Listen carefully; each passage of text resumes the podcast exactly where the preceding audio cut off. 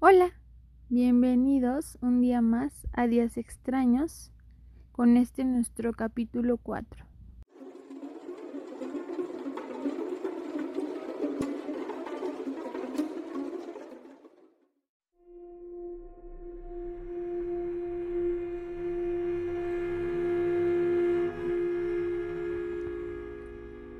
Bueno, pues esta historia ya tiene entre 8 y 9 años que pasó. Yo iba en la secundaria y vivía en Torreón.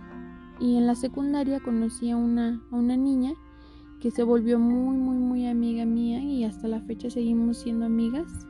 Incluso nos llamamos igual, las dos nos llamamos Lucero.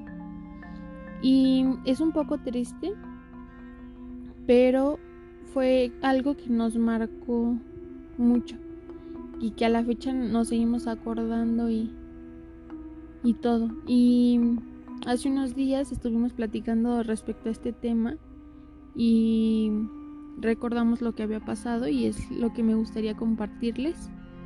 Ella, eh, su papá tenía cáncer, eh, estaba muy mal el señor y dejó de ir a la secundaria un buen tiempo y no podíamos platicar ni nada. En ese tiempo no existía nada de que WhatsApp y tantas redes sociales como ahora. Entonces, este pasó el tiempo, ella regresó en la secundaria y me pudo platicar que que su papá, como les comentaba, estaba ya muy enfermo de cáncer y él era de la religión cristiana y tenía eh, amigos que iban a, su casa a leerle pasajes de la Biblia y cosas este así. Entonces eh, ella me comentó que la primera vez que ella vio que su papá empezó a cambiar como la actitud, como que no, ya no era el mismo, fue que dice que fueron estos amigos a leerle los pasajes y que su papá le dijo, oye, dile a estas personas que están ahí en el cuarto que se retiren. Entonces ella como que pensaba que se refería a sus amigos y que le dijo, no, a ellos no, a las personas que están en el cuarto y que ella como que pues se sacó de onda, ¿no? Además de que en ese tiempo teníamos como 12 años. Y pues dice que sí, como que se sacó de onda y le dijo, sí, está bien. Y pasaron los días y ella notaba que su papá no, pues evidentemente no era el mismo. Y dice que estaba en su cuarto el señor y le habló, oye Abril, eh, tráeme agua. Entonces dice que cuando se acercó a, a llevarle el vaso de agua, como que la desconoció, no sabía que, era pues su hija. Dice que ella se dio cuenta la manera en que la vio y, la tomó del brazo como muy bruscamente. Y, y pues ella también se sorprendió y dice que como a los minutos, a los segundos, este su papá como que otra vez regresó en sí y se dio cuenta que era ella.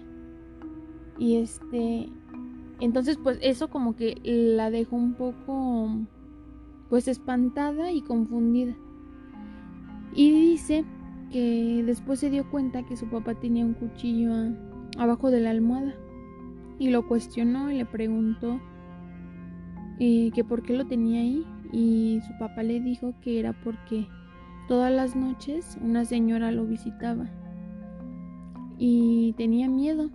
Y él quería matarla. Entonces, por eso tenía el cuchillo debajo de la almohada. A lo que obviamente mi, mi amiga, pues se espantó horrible y le dijo, es que yo me quiere llevar y pues yo no me quiero ir. Yo no me quiero ir y viene todas las noches a verme. Y fue algo que, que para lo que tal vez ellos sí no estaban preparados, pero pues ella no sabía pues cómo ayudarlo, ¿no? Pues a la semana su papá falleció y a mi amiga pues le siguieron pasando cosas, incluso cuando yo llegué a su casa, nos pasaban cosas y veíamos cosas y, y así. Entonces, a lo que actualmente que estuvimos platicando de este tema, pensamos que pues era la muerte que, que quería pues llevárselo. Y pues su papá veía todo eso a la semana de que ella platicó con él, pues el señor falleció. Es una historia un poco triste y pues un poco pues difícil, ¿no? Para los que lo están viviendo. Pero pues es algo que, que tiene que pasar y que a todos nos va a pasar.